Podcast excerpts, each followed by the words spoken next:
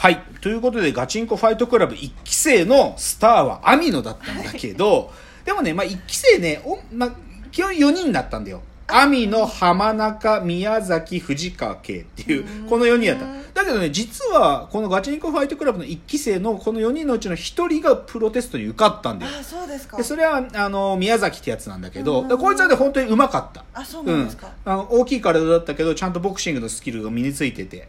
だけど網野や浜中藤川圭たちはどんだけ練習してもボクシングが身についていかないんだよ。で でこ、ね、無残にも、てか、まあ、トラブルを起こしながらもね、最後は竹原さんの、あの、厳しい指導でね、あ網野が合宿で竹原に水をバシャッとぶっかけられる名シーン、ここで生まれたんだよ。ガチンコ合宿と言ったら竹原に水をぶちかけられるっていう、これ、ここで生まれた。だけど、そういうね、合宿を経ても、網野はプロテストで、まあ、全然ですよ。もう1、1ラウンドやった時点で体力がバテバテで、2ラウンド目とかも全くダメ。で、あとは神に祈るのみとかナレーションされて、まあ、ことごとく落ちるわけよ。で、で、最後はさ、なんか、なんか、こう、途中にね、なんかその、と特別コーチで、達吉とかも来てくれるんだけど、へーそういう時とかなんか首相になんか、あの、ありがとう、わざわざありがとうございましたとか言うんだよ、こいつら。それで、そう、そう。で、だけど、まあ、アミナは無残に落ちると。うんで、で、それだから、1期生で合格したのは1人。だから残りの3人は、2期生が、じゃあ、スタートするっていう時にも、自分たちも練習生、ファイトクラブの先輩としてね、はいはい2期生に、じゃあ、入っていくんですよ。うんうんじゃあ、いよいよ2期が始まるんだけど、はいここでですよ、この2期で衝撃的だったのはさ、まあ、すっごい結論先に言おうか。はい要は、1期生の否定だよね。この2期の、2期生の最大の、最最大のというか出出発点のテーマ。などういうことかというと、テレビでそれなりにファイトクラブっていうのが放送されたおかげで、はいなんていうか、ある種腕に自信のある奴らがオーディションに来るわけ。なるほどでこのファイトクラブの1期生たち、俺たち軽く倒せますよっていう風に 息巻いてる奴らがオーディションにたくさん来たわけ。なるほどなるほどで、でね、まあ、当然さ、竹原はさ、そんなぬ、わ、わしらがやってきたトレーニングじゃけ、そんなお前ら生意気な口叩いとるんか、つって、だったらやらせてやるわとか言って、いよいよじゃあ1期生と2期生候補のやつがスパーリングでするんだよ。で、そのそう、で、その、当然そこで出てくるのは、スターアミノだよね。出たぞで、アミノ、で、で、アミノが、その2期生候補のミノーラってやつとやるともう瞬殺。アミノ、速攻負けますからね。あそうなんだ。それ見て竹原が、情けないっていう。ここから始まるわけ、ファイトクラブ第2期は。すごくない？ね、散々練習して合宿死ぬほどの合宿をしたアミノがさ2期生ちょっとボクシング経験者だったその箕浦ってやつに瞬殺されたんだよ。ここから始まるんだよファイトクラブ2期って。でさもうショックでしょ、はい。だから結局結論言っちゃえばそのファイトクラブで覚えられることって ちょっと他の場所でちゃんとしたボクシング練習してきた人からするとゴミみたいなことだったんだよね。っていうことが暴かれてしまったんだよここで。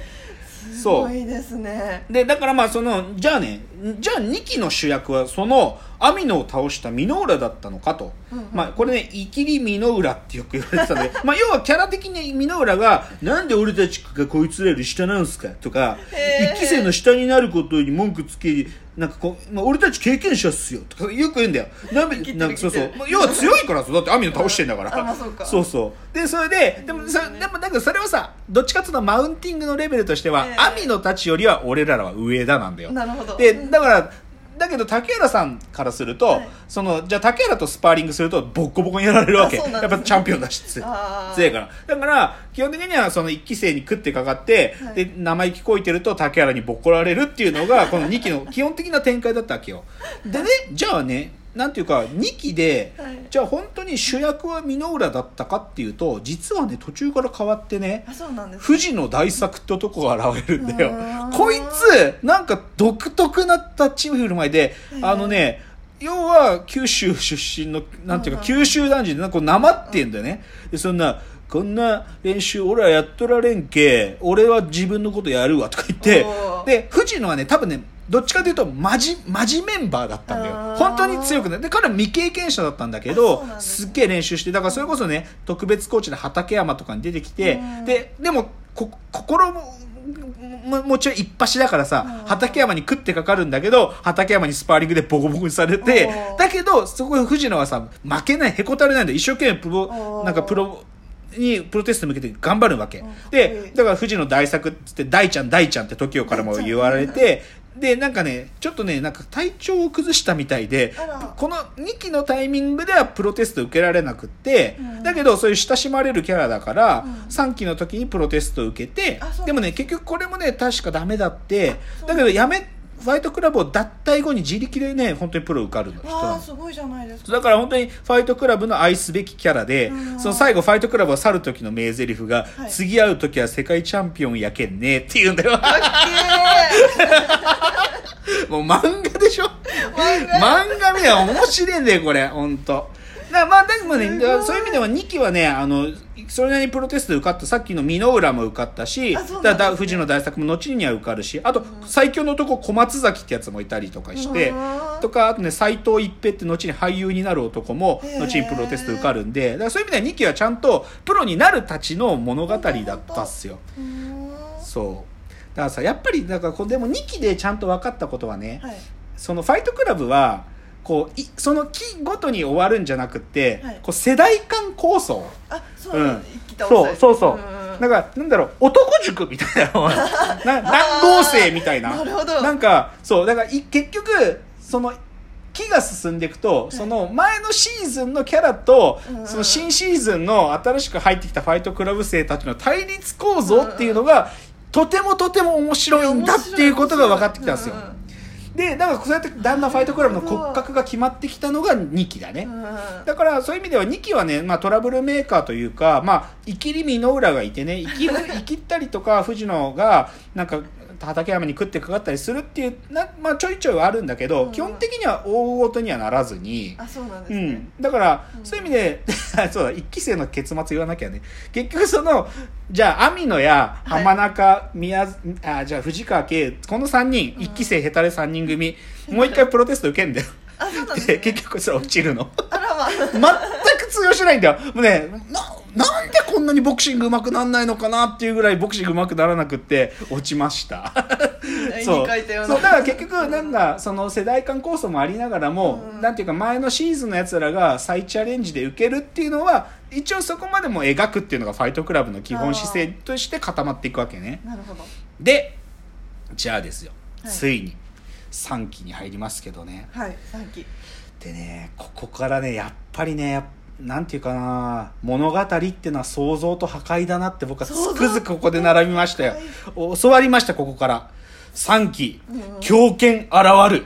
竹中という男が現るんですよここで。えこのね竹中。まずねとにかくファイトクラブの、まあ、見物はたくさんそのシーンとしてはあるけど、はやっぱりねその新シーズンが始まる時の第1回目のオーディションーはいはいはい。ここがファイトクラブの最大の見物なんだよ。あそうなんですね。つまりうん。コーチである竹原や TOKIO と新しいファイトクラブ塾生たちが入ってきてしその今日からいよいよじゃあファイトクラブ新シリーズ始まるぞと、はい。でお前らしっかり練習せえよというそこの場でね、うん。まあ要はなんていうか不遜な態度を取る ならず者たちが最高に輝くのがそのオーディションなの。なるほど。でねこれマジ3期震えたんだけどさ僕。そんなんですまあ、か当然ねその、うん、まあいるメンそのうか合格しているメンバーがいて、うん。まあ、やまあやんちゃしてそうな奴らがいるわけよ。でこんなガム噛みながらとかさ タバコ吸ってタバコやめろとか竹原に言われたりするわけよ。何てめえガム噛んでんだよとかって言われるわけ。ででねちゃんとその3期の中でそういうあらならず者キャラとして、はい。きまあ、キャラ立ちしてたのが加藤兄弟っつってあの加藤そうおそう兄ちゃんと弟2人で来た兄弟がいるわけ、へでそいつらがまあ要はこうなんかこう舐めた態度を取ってるわけよ。でそれでそれで舐めた態度を取っててでそれで、ね、竹原が当然注意するわけじゃん、お前らてめえ足組むのやめろとか いろいろ注意するわけよ。ででそれで一人ずつそのじゃあ自己紹介とかいうのでしてった時にね竹中っていう、うん。まあちょっと目つきが悪いけどこうまあ顔はシュッとしてるなんかこう男で。で、ねへーなんかねボクシング経験者だというわあけよですね。ででででちょっと言うことが生意気で、うん。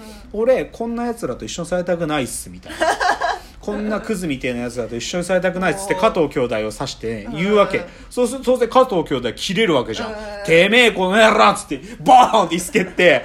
でそれでね始まったでね始まったここでそうで始まるじゃん。だけどね竹中のやばいところはさ今までのガチンコの中で、はい。トラブルが起きてさ「てめえこの野郎!」って掴み合いにはなる、うん。けど絶対に手は出さなかったんだよ。だけどね、竹中は、加藤兄弟が「てめえこの野郎!」って掴み合いになってあまたいつもの始まったと思った瞬間一発ボーンっつって腹殴って加藤兄弟の兄ちゃんがブーッとぶっ倒れるの、ででそれで竹原に「てめえ何？経験者が何手出してんだよ」っつって髪の毛掴まれて壁にドーンと押し付けられるわけ。だけどこれねマジリアリティで、この手を出すやばいやつだったわけ、でこれはねある意味時代の象徴だね、へー。なんていうか切れやすい若者の象徴だったと僕は思う。そんな大層なもんじゃないけどでも竹中マジやばいんだよ。で一応設定があって竹中はもともとはねいじ昔いじめられてたという、まあ、美形の好青年なんだよ。へで一匹狼のように誰かとつるむことなくとにかく反抗的な男なんだよ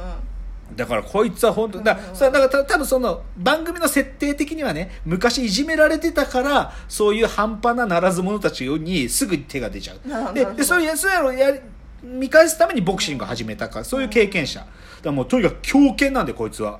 経験。あ強肩もうねガチンコファイトクラブを新しいステージに連れてってくれた男なんですよこいつが。すごいな。そう出ましたねそうだからもう加藤兄弟なんか瞬殺だからねマジで。っていへうー。そういうのが現れたのが第3ちょっと第3期の話もうちょっと深掘りしたいんで次のチャプターいきますね